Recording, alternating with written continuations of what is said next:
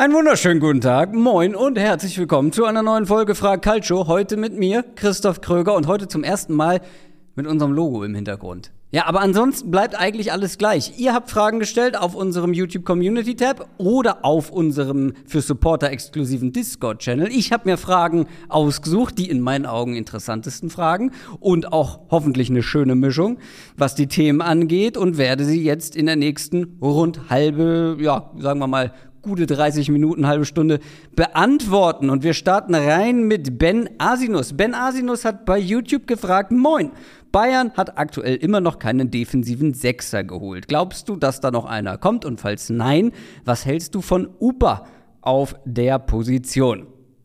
Sechser ist bei den Bayern ziemlich ruhig geworden, das Thema, seitdem ähm, Declan Rice vom Markt ist. Dann gab es dieses wilde Chuamini-Gerücht ähm, wo ich direkt gesagt habe, warum sollte Real Madrid das tun? Natürlich wäre es spielertyptechnisch wahrscheinlich das Beste, verbunden vor allem noch mit dem Alter des Spielers, das Beste, was den Bayern passieren könnte. Aber warum sollte Real Madrid das tun? Gut, ähm, Kylian Mbappé wird nicht gerade billig, wenn Real Madrid den diesen Sommer noch verpflichten möchte. Vielleicht müssen die tatsächlich auch Geld einnehmen oder zumindest in Sachen Salary Cap, den es ja oder sowas in der Art gibt es ja in Spanien. Vielleicht müssen sie da noch irgendwie was, was deichseln und müssen deswegen so einen potenziell sehr wertvollen Spieler verkaufen. Ansonsten könnte ich mir das niemals erklären. Aber wenn Real Money braucht, dann wäre Chouameni auf jeden Fall einer, der Money bringen kann. Ähm, ansonsten scheint der Fokus bei den Bayern woanders zu liegen aktuell. Ne? Mit Harry Kane, da ist man weiterhin eifrig dran. Ähm, dann ist das Thema Torwart, also Backup-Torhüter slash möglicherweise Nachfolger von Manuel Neuer ein großes Thema. Ähm, ich sage gleich noch meine Einschätzung dazu, ob ich glaube, dass noch ein Sechser kommen kann. Erstmal ähm, lass uns über diese These sprechen. Upamecano auf der 6. Habe ich jetzt schon mehrfach gehört, dass man sich das vielleicht vorstellen könnte, aber das scheint eher so eine Fanüberlegung zu sein. Weil von den Bayern selber, von Tuchel, habe ich da jetzt irgendwie noch nichts gehört. Ich weiß nicht, ob ich da was verpasst habe. Ich glaube aber eher nicht. Und in Sachen Testspielen sah es jetzt auch nicht danach aus, dass man da vielleicht mal was ausprobiert. Ich weiß natürlich, wo diese Überlegung oder dieses Gedankenspiel herkommt, weil Upamecano ein sehr, sehr passsicherer Innenverteidiger, wenn man sich sein FBref-Profil, was ich immer mitgebracht habe, anschaut, dann wird auch ganz schnell deutlich, wo seine Stärken sind. Und zwar seht ihr ja, alles, was gelb ist, ähm, ist sehr viel vorhanden. Und da seht ihr so Sachen wie versuchte Pässe, abgeschlossene Pässe, raumgewinnende Pässe, raumgewinnender Ballbesitz, das heißt mit dem Ball am Fuß auch Meter gemacht, erfolgreiche Offensivzweikämpfe, das alles im Verhältnis oder im Vergleich zu anderen Innenverteidigern in den Top 5 liegen. Also Ballbesitz ist seine Stärke, Passspiel ist seine Stärke, dazu macht er ja auch gerne mal den einen oder anderen Fehler, wenn er in der letzten Reihe steht. Ähm, und das wäre natürlich insofern schon eine Überlegung wert, den vielleicht auch mal eine Stufe weiter vorne auszuprobieren, so als tiefer Sechser, als Zweikampfstarker, aber gleichzeitig ballsicherer, passsicherer ähm, Sechser. Ich bin gerade ein bisschen abgelenkt, weil hier liegt eine Schraube. Gut, die brauche ich jetzt nicht unbedingt. Vielleicht später. Machen wir weiter mit Upamecano. Das wäre halt schon sehr neu für ihn. Ich habe extra mal geguckt, laut unserem Scouting-Tool Y-Scout hat der Mann neun Spiele äh, im de defensiven Mittelfeld gemacht, auf der 6 gemacht. Alle für Salzburg und alle 2016. Das ist jetzt schon ein paar Jahre her. Äh, seitdem keine, keine Einsatzzeiten mehr auf dieser Position. Ich persönlich hätte es mal ausprobiert, aber ich hätte das vor allem zum Start der Vorbereitung auch dann schon gemacht. Ich glaube, dass es nicht passieren wird, dass wir Upamecano häufiger auf der 6 sehen werden, denn auch in den Testspielen war er als Innenverteidiger unterwegs und vor allem haben die Bayern in den Testspielen quasi ohne diesen sehr defensiv ausgerichteten Sechser gespielt. Also da hatten wir ähm, Kimmich und Leimer auf einer Doppel-6 und ich glaube, dann kamen ähm, vor allem Gravenberg und der äh, Spieler aus der zweiten Mannschaft, Pavlovic, meine ich, äh, müsste da reingekommen sein. Und ich glaube auch, dass man Upamecano im Laufe der Saison auf Innenverteidiger gut gebrauchen kann. Denn sobald sich da einer verletzt oder vor allem, wenn man rotieren will und man muss rotieren, es werden wieder sehr, sehr viele Spiele sein. Die Bayern werden lange in vielen Wettbewerben dabei sein. Und dann hast du De Licht, dann hast du Kim, Dann hast du Pavard, der offensichtlich jetzt ähm, ja vor allem für Innenverteidiger in Frage kommt. Und dann halt auch schon Upamecano. Und vielleicht ist Upamecano im internen Ranking auch weiter oben, wer weiß. Und vor allem, glaube ich, bringt es halt nichts, ein System auf einen so defensiven Sechser auszulegen, wenn er der Einzige im Kader ist, der dann diese Rolle spielen kann. Ja, weil jetzt machst du es so, ähm, dass du halt eine, eine Doppel-Sechs hast, die wahrscheinlich jeder von den eben genannten Kimmich, Leimer, Gravenberg und Goretzka einnehmen kann. Stell dir vor, du spielst mit Upamecano auf der 6, Upamecano verletzt dich oder muss in der Innenverteidigung aushelfen, dann hast du irgendwie ein System etabliert mit einer Position, die dann keiner eins zu eins so richtig übernehmen kann, zumindest nicht was den natürlichen Spielertypen angeht. Also ich kann es mir nicht vorstellen, dass das passieren wird. Kann ich es mir vorstellen, dass die Bayern noch was für diese Position machen? Aus den eben genannten Gründen, mit Blick auf System, auch eher nicht. Und vor allem, wenn wir darauf schauen, wie ruhig das Ganze jetzt geworden ist. Und dann als drittes Argument auch noch der Blick auf den Markt, was diesen Spielertypen angeht. Der ist nämlich dünn, um nicht zu sagen abgegrast, mehr oder weniger. Zumindest was das, äh, die Niveaustufe eines FC Bayern angeht. Ich habe im Shopping Guide damals, damals Manuel Ugarte geholt. Der ist vom Markt, der ist bei PSG. Edson Alvarez von Ajax war mal kurz ein Thema. Ich glaube aber nicht, dass der ganz auf diesem Niveau ist, den die Bayern oder das die Bayern bräuchten für einen Stammspieler, für den einen defensiven Sechser. Fabinho gab es mal Gerüchte. Boah, ich würde da schon eher in eine jüngere Richtung gehen, eine mit mehr Zukunft, vor allem weil Fabinho jetzt auch gerade leistungstechnisch nicht zugelegt hat in den letzten Jahren. Wie gesagt, der Markt ist ganz schön abgegrast, ganz schön dünn und ich kann mir tatsächlich vorstellen, dass da nichts mehr passiert auf dieser Position und die Bayern in Fokus woanders behalten werden. Kommen wir jetzt zum eigentlich spannendsten und vor allem aktuellsten Thema in meinen Augen. Und zwar kommen wir zu einer Frage von Alt F Bier. Alte F. Bier hat bei YouTube geschrieben, Moin Krögi, was ist deine Meinung zum Zweitligastart? Welcher Zweitligist hat noch welche Baustellen im Kader, zum Beispiel Schalke und zu wenig richtige Flügelspieler? Und kommt dieses Jahr vielleicht auch mehr Zweitliga-Content auf YouTube? Grüße von einem traurigen Schalke aus Dortmund. Grundsätzlich ein mutiges Unterfangen, in Dortmund Schalke-Fan zu sein, könnte ich mir vorstellen. Ich habe die Frage ein bisschen anders interpretiert im Sinne von, ähm, so ein bisschen über den Zweitligastart allgemein reden, über das ein oder andere Team und eher die Takeaways vom ersten Spieltag, anstatt jetzt nochmal irgendwie auf die Kader zu gucken, was fehlt da. Da bin ich dann auch bei vielen Zweitligakadern, bin ich ganz ehrlich, gar nicht weit genug im Thema drin, um das dann auch vollends zu beurteilen oder beurteilen zu können. Aber ich glaube, einige Takeaways konnte man schon mitnehmen. Bleiben wir erstmal beim Thema Schalke. Kurz mal zu deinem Einwand. Ähm, zu wenige Flügelspieler. Ich glaube nicht, dass das das Hauptproblem von Schalke ist. Ich fand vor allem, dass Lasme ähm, einen sehr guten Eindruck gemacht hat nach der Einwechslung und dass der auch einer für die Startelf sein kann in Zukunft. Bei Schalke muss man grundsätzlich, glaube ich, festhalten oder mal, ähm, mal einen Schritt raus machen und sagen, okay, das war jetzt ein Spiel, das hat man knapp verloren gegen eins der besten Teams dieser Liga man sollte hier, glaube ich, keine Panik bekommen. Man hat zwar am Ende wahrscheinlich auch verdient verloren. Der HSV hätte noch mehr Tore schießen können tatsächlich. Aber Schalke hat mit einer Abwehrkette gespielt, die höchstwahrscheinlich so nicht wieder zusammen auflaufen wird.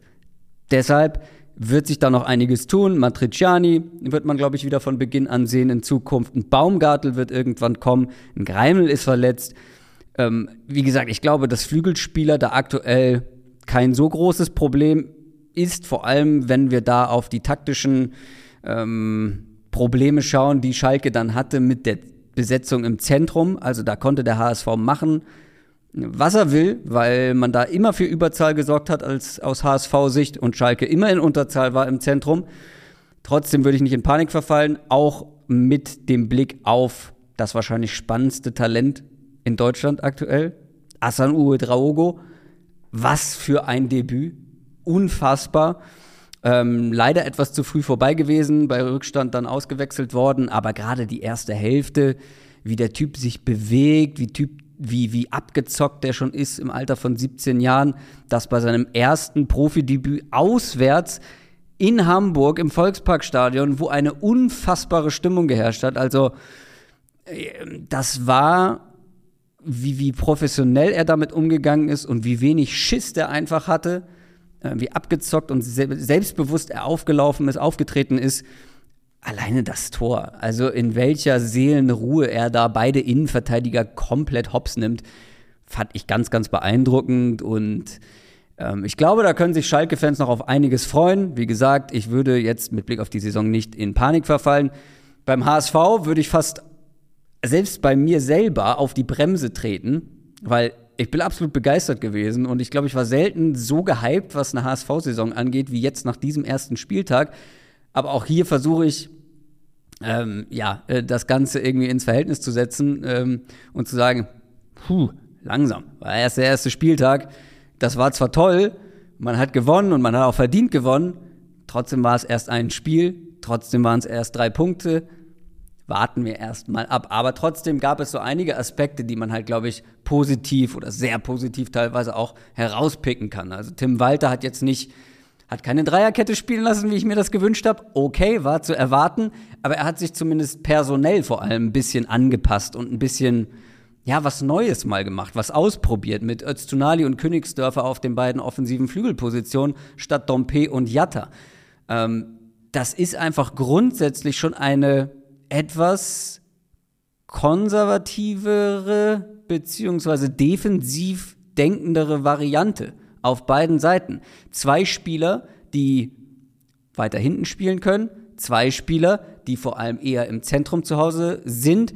Ich habe euch mal hier ähm, die, die Heatmaps der Spieler, die Karriere-Heatmaps der Spieler mitgebracht. Man sieht bei Jatta und Dompe, wie unfassbar offensiv die einfach agieren. Das liegt natürlich auch daran, dass sie halt meistens als offensive Flügelspieler aufgestellt wurden, aber trotzdem gehört es ja auch zu einem Naturell eines Spielers, zu dem Spielertypen, wie ein Spieler denkt. Denkt er eher offensiv, denkt er eher nach vorne oder ist es halt eben auch einer, der nach hinten denkt? Baccariata arbeitet viel mit nach hinten. Ich würde ihn aber jetzt nicht als Koryphäe im, im, in der Defensivarbeit bezeichnen und grundsätzlich halt einfach Dompe und Jatta beide Spieler, die sich eher tendenziell nach vorne orientieren und sehr offensiv denken. Und Königsdörfer und Öztunali sind beide Spieler, man sieht es ja einigermaßen auf den Heatmaps, also gerade bei Öztunali deutlich defensiver orientiert im Laufe seiner Karriere. Und bei Königsdörfer ist halt nicht so viel heiß gewesen auf der Heatmap.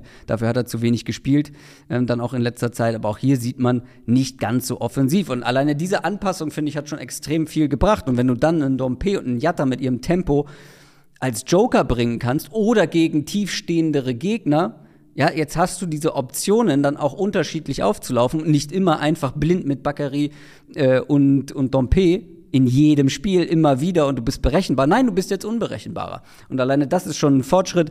Dann muss man sagen, die Neuzugänge sahen alle gut aus, finde ich. Ich würde hier auch einen Guillermo Ramos mit rein einbeziehen, auch wenn der ja, hier und da Probleme bekommen hat, aber ich sag gleich noch was zur Abwehrkette, trotzdem über weite Strecken gutes Spiel gemacht hat. Van der Bremt, der Rechtsverteidiger, die Leihe aus Salzburg, ganz starker Auftritt in meinen Augen. Als Tunali habe ich schon angesprochen, hat mich überrascht, hat mich positiv überrascht und Nimano Ferrei ist das, was ich erwartet habe. Plug and Play, perfekt für dieses System, perfekt für Tim Walter Fußball. Und das hat man auch schon gesehen. Dazu ist ein Robert Glatzel absolut on fire, einer der besten, eins der besten Spiele, das ich von Robert Glatzel beim HSV gesehen habe, mit Ball, ohne Ball, wie er sich bewegt hat, wie, wie unglaublich ausdauernd er auf und ab gegangen ist. Ich erinnere mich noch an die eine Szene, wo er den Ball hatte und eigentlich gegen jeden Schalker einmal im Zweikampf war und dann gut nach hinten gedrängt wurde, aber nicht vom Ball zu trennen war.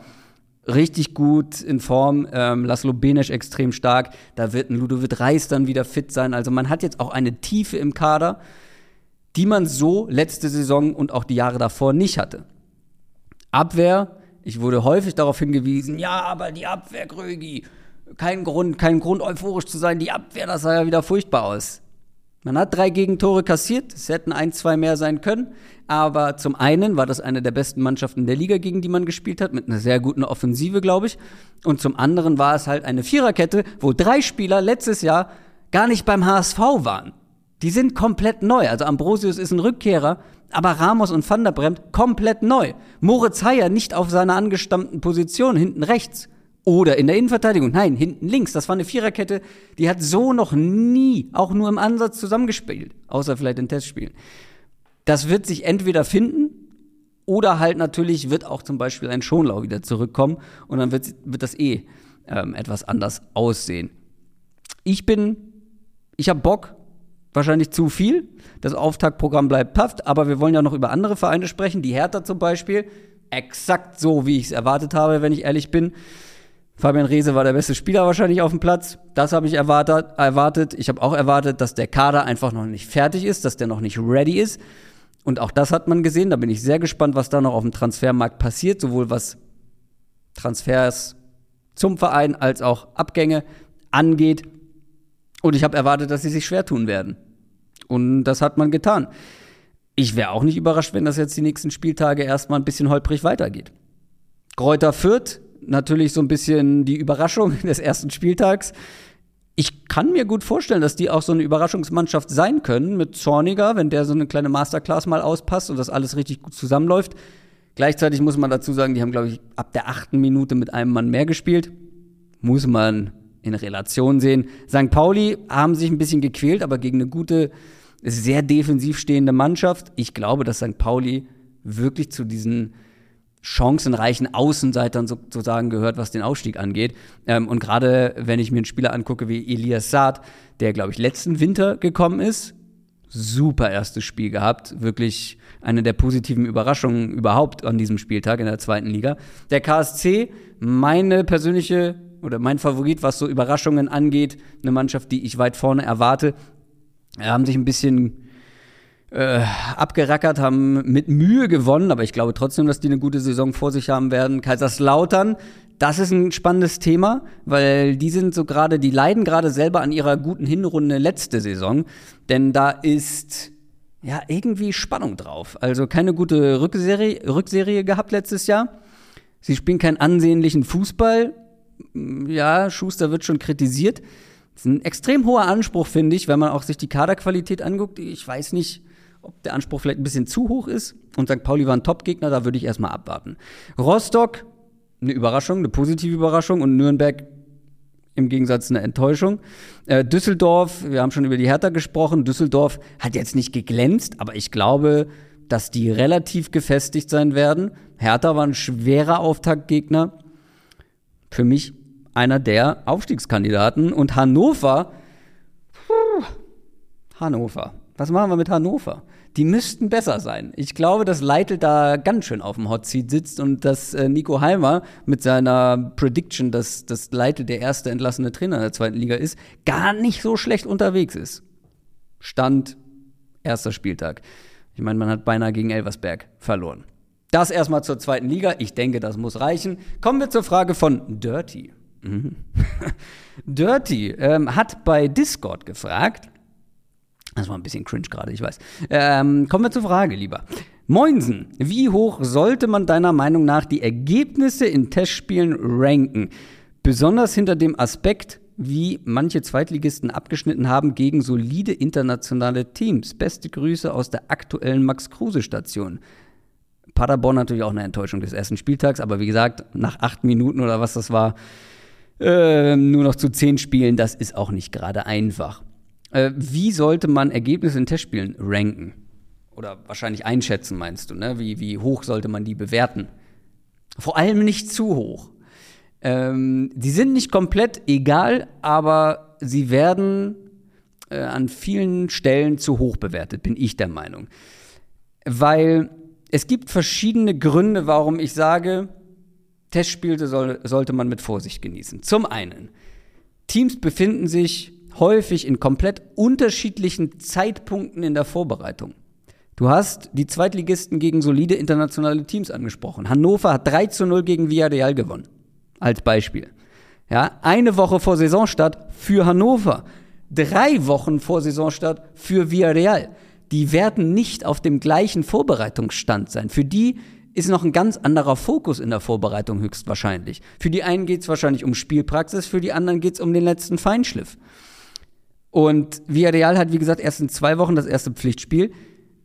Und ich finde gerade der erste Pflichtspieltag für Hannover hat dann bewiesen, warum das komplett egal ist. Und warum ähm, dann auch so ein Ergebnis mit Vorsicht betrachtet werden sollte, wenn du fast gegen Elversberg verlierst am ersten Spieltag und überhaupt nicht gut aussiehst. Denn, ähm, also generell auch die, die Testspielergebnisse von Hannover. Ich glaube, alle Testspiele zu null gewonnen. Ja, und dann schenkt dir Elversberg zwei Dinger ein. So viel, hat, so viel haben die Testspiele zu bedeuten gehabt. Und dann kennen wir den Fokus, das ist jetzt mein zweiter Grund, dann kennen wir den Fokus der Trainer nicht. Ich habe eben schon gesagt, es kann um einfach nur Spielpraxis aufbauen gehen, es kann um den letzten Feinschliff gehen, es kann auch um taktische Neuerungen geben. Vielleicht sagt ein Trainer, okay, in diesem Testspiel werden wir jetzt hier mal experimentieren mit dem Spieler auf dieser Position oder mal eine andere Grundordnung, mal was anderes in Ballbesitz, eine andere Raumaufteilung in Ballbesitz. Das wissen wir nicht unbedingt, gerade wenn wir nur auf die Ergebnisse schauen, das Spiel selber nicht gesehen haben. Ähm, die eine Mannschaft kann was ausprobieren, die andere macht komplett ernst und schon ist das ein, das ein Spiel, was quasi wertlos vom Ergebnis ist. Ich glaube, die Ergebnisse, ich glaube, das kann man grundsätzlich sagen. Nur auf die Ergebnisse schauen bringt überhaupt nichts bei Testspielen. Wenn man sich die Spiele anguckt und sieht, wie vielleicht ein Ergebnis zustande kam, kann man da schon ein bisschen was mit, mitnehmen. Zum Beispiel, ähm, zum Beispiel, habe ich noch einen dritten Punkt? Ich dachte, ich hätte noch einen dritten Punkt aufgeschrieben. Nö, es waren nur zwei. Aber reicht ja auch. Ich habe aber ein Beispiel mitgebracht. Ich war zum Beispiel beim äh, Spiel Hertha BSC gegen BFC Dynamo vor ein paar Wochen. Und Stichwort Ergebnis und wie ist das zustande gekommen? Da guckst du drauf, Hertha spielt gegen BFC zweite gegen vierte Liga. Hertha gewinnt am Ende. Ich weiß gar nicht mehr genau das Ergebnis, aber die haben am Ende noch ein, zwei Tore geschossen. Also auf jeden Fall haben sie gewonnen. Die Frage ist aber, wie? Da sind die Tore relativ spät gefallen. Das war alles andere als ein überzeugender Auftritt. Das war wirklich mit Ach und Krach und sehr, sehr zäh über weite Strecken. Das war überhaupt nicht so dominant, wie ich das gehofft hätte, glaube ich, aus härter Sicht. Ähm, wenige Ideen, viel Krampf, war das jetzt ein erfolgreiches oder ein unerfolgreiches Testspiel? Das Ergebnis sagt erfolgreich. Die Leistung würde ich sagen ausbaufähig. Oder vor ein, zwei Jahren mit, mit Wolfsburg, äh, mit Van Bommel, da hast du dann schon irgendwie einen Eindruck gehabt, den Eindruck gehabt, okay, es läuft nicht so, wie es laufen soll und das lief dann auch in den Pflichtspielen nicht weiter. Also äh, Hertha ist zum Beispiel auch ein gutes Beispiel, warum Testspiel Testspiele nicht egal sind und die Leistungen in Testspielen nicht komplett egal sind, weil sich das dann natürlich auch auf die Pflichtspiele übertragen kann. Ich hoffe, das reicht als Antwort und ich mache auch direkt weiter mit der Frage von Lukas T 4613. Hallo zusammen, beim BVB ist gerade einiges im Gange. Würdet ihr folgende Neuposition als Upgrade, Downgrade oder relativ gleichbleibendes Niveau sehen? Benze Baini für Guerrero, Sabitzer und Matcher im Verbund für Bellingham, Jan als Kapitän für Reus, vielleicht könntet ihr noch einmal etwas genauer über Jan als neuen Kapitän sprechen, sinnvoll, unverständlich oder vielleicht sogar alternativlos. Wie sind eure Gedanken dazu? Ähm, fangen wir an mit Benze Baini und Guerrero, zwei komplett unterschiedliche Spielertypen, auch wenn sie auf der gleichen Position zu Hause sind mal mehr oder weniger mit Guerrero, den ich schon länger eher als zentralen Mittelfeldspieler sehe. Ähm, wenn Benze Baini, wie, wie formuliere ich das? Solange Benze Baini nicht das machen soll, was Rafael Guerrero gemacht hat, beziehungsweise am besten kann, würde ich sagen, gleichbleibend wenn das nicht so ist und Benze Baini jetzt eins zu eins die gleiche Rolle übernehmen soll, wie Guerrero sie inne hatte, dann ist es ein Downgrade, weil ich glaube nicht, dass Benze Baini das so gut kann. Das glaube ich aber nicht, deswegen würde ich sagen gleichbleibend. Ähm, dann Sabitzer und Matcher im Verbund für Bellingham. Die Rechnung funktioniert in meinen Augen nicht. Ich, also wie willst du, wie willst du das, wie willst du das vergleichen? Weil du kannst ja jetzt ähm, du kannst ja nur einen Spieler mit einem Spieler ersetzen. Der HSV, der HSV, Gott, äh, so weit kommt's schon. Der BVB hat jetzt nicht plötzlich zwölf Spieler auf dem Platz und kann einen mehr mit draufpacken, nur weil Bellingham weg ist. Nee, das funktioniert nicht, weil ein Spieler muss einen anderen Spieler ersetzen. Sonst funktioniert nicht, weil wenn du beide aufstellst, muss halt irgendjemand anderes runter. Wie ein Julian Brandt zum Beispiel. Oder wenn Brandt außen spielt, ein Adeyemi Roman. Das funktioniert deswegen so nicht. Und dann kann ich es ja nur individuell betrachten. Natürlich sind beide Downgrades im Vergleich zu Bellingham. Es sind andere Spielertypen, teilweise an unterschiedlichen Zeitpunkten in ihrer Karriere. Beides sind in meinen Augen gute Bundesligaspieler. Ich bin skeptisch, was das Gesamtpotenzial bei einem Matcher angeht. Sabitzer ist ein erfahrener Bundesligaspieler. Ähm, wie gesagt, er hat das Bundesliga-Niveau absolut bewiesen. Ich glaube, der kann dem BVB helfen. Trotzdem, glaube ich, muss man das schon als Downgrade bilanzieren und das ist überhaupt nicht despektierlich gegenüber den anderen beiden genannt, weil Jude Bellingham war halt einfach der beste Spieler der Bundesliga letztes Jahr. In meinen Augen schon. Ähm, und äh, Thema Emre Can als Kapitän. Man ist offensichtlich all in bei Emre Can. Man hat mit ihm verlängert und man hat ihn zum Kapitän gemacht. Stichwort Kapitän. Ich glaube, das ist eine gute Wahl. Sowas kann man immer schwierig von außen beurteilen, weil du nicht in der Kabine dabei bist. Du weißt nicht, wie die hierarchische Aufteilung ist. Du weißt nicht, wie die, wie die Rollen innerhalb des Kaders sind. Ich kann es mir aber sehr, sehr gut vorstellen. Der ist, ein, ist einfach ein lautstarker Typ, einer, der vorangeht, ein Führungsspieler. Ähm, einer, der sowieso immer als erster beim Schiri ist. Also das passt auch schon mal ganz gut. Ich glaube sogar, nur auf diese Rolle als Kapitän gesehen ein Upgrade. Und ich glaube auch, dass der mehr spielen wird als Marco Reus nächstes Jahr. Wäre für mich zumindest keine, also wäre keine große Überraschung. Gerade mit Blick darauf, du verlängerst mit ihm und machst ihn zum Kapitän, der wird gesetzt, ein, gesetzt sein auf dieser tiefstehenden Sechs beim BVB. Ob ich auch all in gegangen wäre bei Emre Can und Emre Can auf der Sechs und Emre Can als Kapitän, das sei mal dahingestellt. Wahrscheinlich eher nicht. Wir nähern uns schon dem Ende. Ich habe noch drei schnelle Fragen für euch. Und zwar eine von Discord, kommt von Oink Oink. Oink Oink hat gefragt, hallo Krögi, da ich davon ausgehe, dass ihr kein Trikot-Ranking bei oder der zweiten Liga als eigenes Video plant, das ist richtig, aber das der ersten Liga, zumindest das für die Heimtrikots, kommt schon bald. Kannst du deine Top 5 und Bottom 5 abgeben? Grüße, Gruß. Grüße, Gruß zurück. Ähm, kann ich auf jeden Fall. Nur Heimtrikots. Es gibt ein paar richtig, richtig geile Auswärts- oder Ausweichtrikots in der zweiten Liga. Heimtrikots, finde ich, gibt es nicht so viele. Ähm, ungerankt Top 5 und Bottom 5. Schalke finde ich geil, mit Felddienst als Sponsor, schlicht, mit Adidas. Es sieht gut aus. Es ist schlicht, aber geil. Äh, Hertha, ich bin unentschlossen, wie ich die Streifen finde, aber trotzdem unterm Strich eins der geileren Trikots in der zweiten Liga, Heimtrikots. Äh, Nürnberg. Äh, guck mal, jetzt wäre es gut, wenn ich es vor mir hätte. Aber ich glaube, die sind sehr dunkel dieses Jahr. So schwarz als Grundlage und dann diese dunkelroten Streifen, relativ dünne Streifen. Finde ich sehr schick. Und dann wurde es auch schon dünn. Dann gibt es für mich so einen Break eigentlich. Ähm, und ich muss hier Hansa Rostock nennen, obwohl ich kein so großer Fan bin. Aber ich finde eigentlich die, die Ärmel ganz geil. Die Farben, klassisch, nichts Besonderes. Aber es gibt noch ein paar schlichte, die ich ganz gut finde. Ähm, aber ah, viel, viel Mittelmaßbrei leider mit dabei. Und bei den Flops, ähm, KSC habe ich mir aufgeschrieben, habe ich gerade überhaupt nicht vor Augen. Ich habe Fürth mit aufgeschrieben, weil die Aufteilung der Streifen, dann der Sponsor, äh, HSV habe ich mir mit aufgeschrieben. Ich liebe das Auswärts- und das Ausweichtrikot. Das Heimtrikot ist nichts dieses Jahr. Das ist nix. Ähm, Lautern geht in meinen Augen gar nicht. Also ich bin grundsätzlich ja, ich hasse zwei unterschiedliche Rottöne so groß in einem Trikot, finde ich ja schon mal kacke. Äh, und dann der Kragen.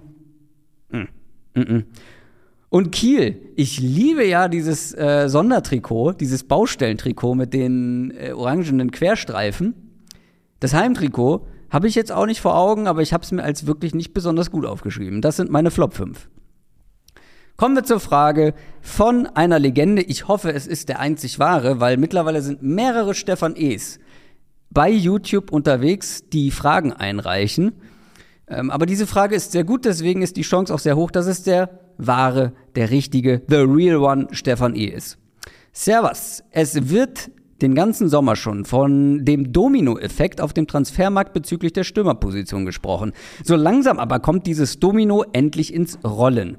Wie, wie siehst du deshalb folgende Stürmer nach Ende der Transferperiode? Kane, Kolomoani, Vlaovic, Mbappé, Lukaku. Grüße. Grüße zurück. Wir steigen mal ins Stürmerkarussell oder spielen Domino, ganz wie ihr wollt. Ähm, und ich glaube, der erste Stein, der jetzt quasi fix gefallen ist, noch nicht offiziell, aber ich glaube, die Nummer ist durch, ist Heulund zu Manchester United. Das ist schon mal eine, eine der größten Stürmervakanzen in Europa, die damit gefüllt wird. Mit Heulund, beziehungsweise die von Manchester United. Das könnte echt Bewegung reinbringen. Deswegen sind so Nummern wie äh, Vlaovic zu Manchester United ist raus, Kolumuani zu Manchester United ist raus es ist trotzdem irgendwo ein Stochen im Dunkel. Harry Kane, ich sage seit zwei Jahren jetzt, glaube ich, dass ich glaube, dass Harry Kane bei den Bayern spielen sollte, eine super Wahl wäre für alle Beteiligten. Und ich bleibe dabei und ich glaube auch daran, dass wir das in den nächsten Tagen und oder Wochen vollzogen sehen werden. Kane zu den Bayern. Kolumuani ich könnte mir sogar vorstellen, dass er bleibt. Es hängt sehr davon ab, für wen sich Paris Saint-Germain entscheidet. Ich habe am Ende mich dafür entschieden, dass Kolomoani in meiner Welt zu PSG geht. Ist ja jetzt nicht meine Wunschwelt, sondern das, was ich eher erwarte. Weil ich glaube, dass er besser zu Enrique passt und zu dem, was der spielen will, als ein Dusan Vlaovic, der da ja auch angeblich hoch im Kurs steht und sich angeblich mit dem Verein ja sogar schon geeinigt haben soll. Vlaovic, aber in einem Enrique-System, ah, ich kann mir Kolomoani einfach besser vorstellen und er wäre auch der bessere Mbappé-Ersatz, was den Spielertypen angeht. Vlaovic hingegen, da hätte ich vor ein paar Tagen noch gesagt, auf jeden Fall PSG. Sie werden ja aber nicht beide holen, glaube ich. Vielleicht auch beide, Kolomoani und Vlaovic. Wenn nicht, dann bleibt er tatsächlich bei Juve. Gibt es ja jetzt auch Gerüchte, dass die den doch nicht verkaufen wollen. Und Kylian Mbappé, das kann nur Real Madrid sein. Wo soll der denn anders hinwechseln? Und ich glaube, dass Real Madrid jeden, jeden Cent zusammenkratzen wird, den dieser große Club zur Verfügung hat. Vielleicht gibt es da auch noch den einen oder anderen Abgang, vor allem weil er bei Real Madrid, und wir haben im Shopping Guide damals darüber gesprochen, er würde quasi alle Probleme, die in Sachen Kadertiefe da aktuell noch herrschen, lösen. Er alleine. Und er wird auch, er könnte zur, jetzt noch zur Reallegende werden, absolut, wenn er da jetzt endlich mal hinwechselt. Nervige Posse um diesen Mann. Lukaku, also Juve wäre natürlich am wahrscheinlichsten, wenn sie Vlaovic gehen lassen. In meiner Welt passiert das jetzt nicht. Vlaovic bleibt, damit hat Lukaku die Arschkarte gezogen und muss am Ende zu Al-Hilal wechseln. Muss er nicht, aber wird er, glaube ich. Und damit kommen wir zur letzten Frage von Sergeant Kumi, aka Basti. Und zwar hat Basti bei Discord gefragt, Moin Krögi, im Football gibt es ja OCs, DCs und STCs. Äh, für alle, die sich nicht mit der NFL auskennen, das sind Offensive Coordinator, Defensive Coordinator und Special Teams Coordinator. Also Leute, die sich für die einzelnen Bereiche insbesondere ähm, kümmern. Wenn du für eine Fußballmannschaft dein Team aus Koordinatoren, aus allen Trainern zusammenstellen dürftest, wer wäre jeweils ein OC, DC und STC für Standards, Elfmeterschießen und so weiter? Vielleicht einmal mit nur aktiven und einmal mit Trainern aller Zeiten. Wahrscheinlich meinst du den besten Trainern aller Zeiten. Beste Grüße aus der Stadt, die das größte Volkswerk, Volks, Volkswerk, Volksfest in NRW beherbergt. Auch hier ist es mir quasi egal, welche Stadt das ist. Aber Grüße zurück. Ähm, ich habe es anders gemacht. Ich habe mit deutschsprachigen Trainern und internationalen Trainern. Habe ich zwei Varianten. Deutschsprachige Trainer. Offensive fand ich gar nicht so leicht. Mein erster Gedanke war irgendwie Jürgen Klopp zum Beispiel, aber ist der der kreativste offensive, ist das ein offensives Genie? Ich würde sagen, nein. Ähm, ich habe mich am Ende für, Thomas Tuchel habe ich natürlich überlegt, klar. Ich habe mich aber am Ende für Julian Nagelsmann entschieden, weil ich finde, das, was der sich für die Offensive am, äh, so überlegt, glaube ich, am attraktivsten und besten. Nur die Offensive als solche betrachtet. Defensive, ähm, deutschsprachig habe ich gesagt, Urs Fischer. Eine Urs Fischer-Defensive zu knacken ist mehr als kompliziert. Standards, Freiburg war eine der besten, wenn nicht die beste Standardmannschaft in der Bundesliga oder ist das auch schon seit einiger Zeit? Christian Streich. Internationale Trainer. Offensive, Pep Guardiola. Niemand, niemand, niemand kann offensiv so kreieren ähm, wie dieser Mann. Defensive, José Mourinho. Ich habe über Simeone nachgedacht, aber José Mourinho ist noch mal anderes Level. Ähm, und Standards ist natürlich super schwierig zu beurteilen. Ne? Also ich habe es jetzt mir bei Streich ziemlich leicht gemacht. Wahrscheinlich ist nicht Streich derjenige, der sich um die Standards beim SC Freiburg kümmert. Gianni Vio ist eine Standardlegende im Coaching-Bereich. Ähm, der war, glaube ich, bei den Spurs, als die ultra stark waren bei Standards.